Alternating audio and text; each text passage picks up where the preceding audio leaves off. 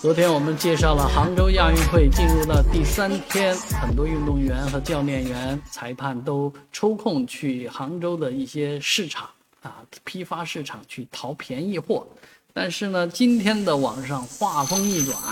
都是美元啊，一一张张的美刀，而且都是一百的那种，啊，简直就搞得美刀跟人民币一样啊，一百一百的都都显显出来，都摆弄出来。说的是什么呢？意思是说，这个中东的土豪国们啊，纷纷在杭州撒钱。很多人说指了个路啊，拿到两百美元的小费，啊，这个拉了一下门啊，得了一百美元，送了递了一瓶矿泉水，竟然还拿了一百美元的小费。当然，很多人说我们拒绝了。啊，这个我们也是有钱赢啊，没必要说指着这些包头巾的人就给你啊无无功不受禄啊，白给这些美元让他们在这儿撒币啊，这个确实没必要。但是呢，确实也让大家在对这个中东土豪啊都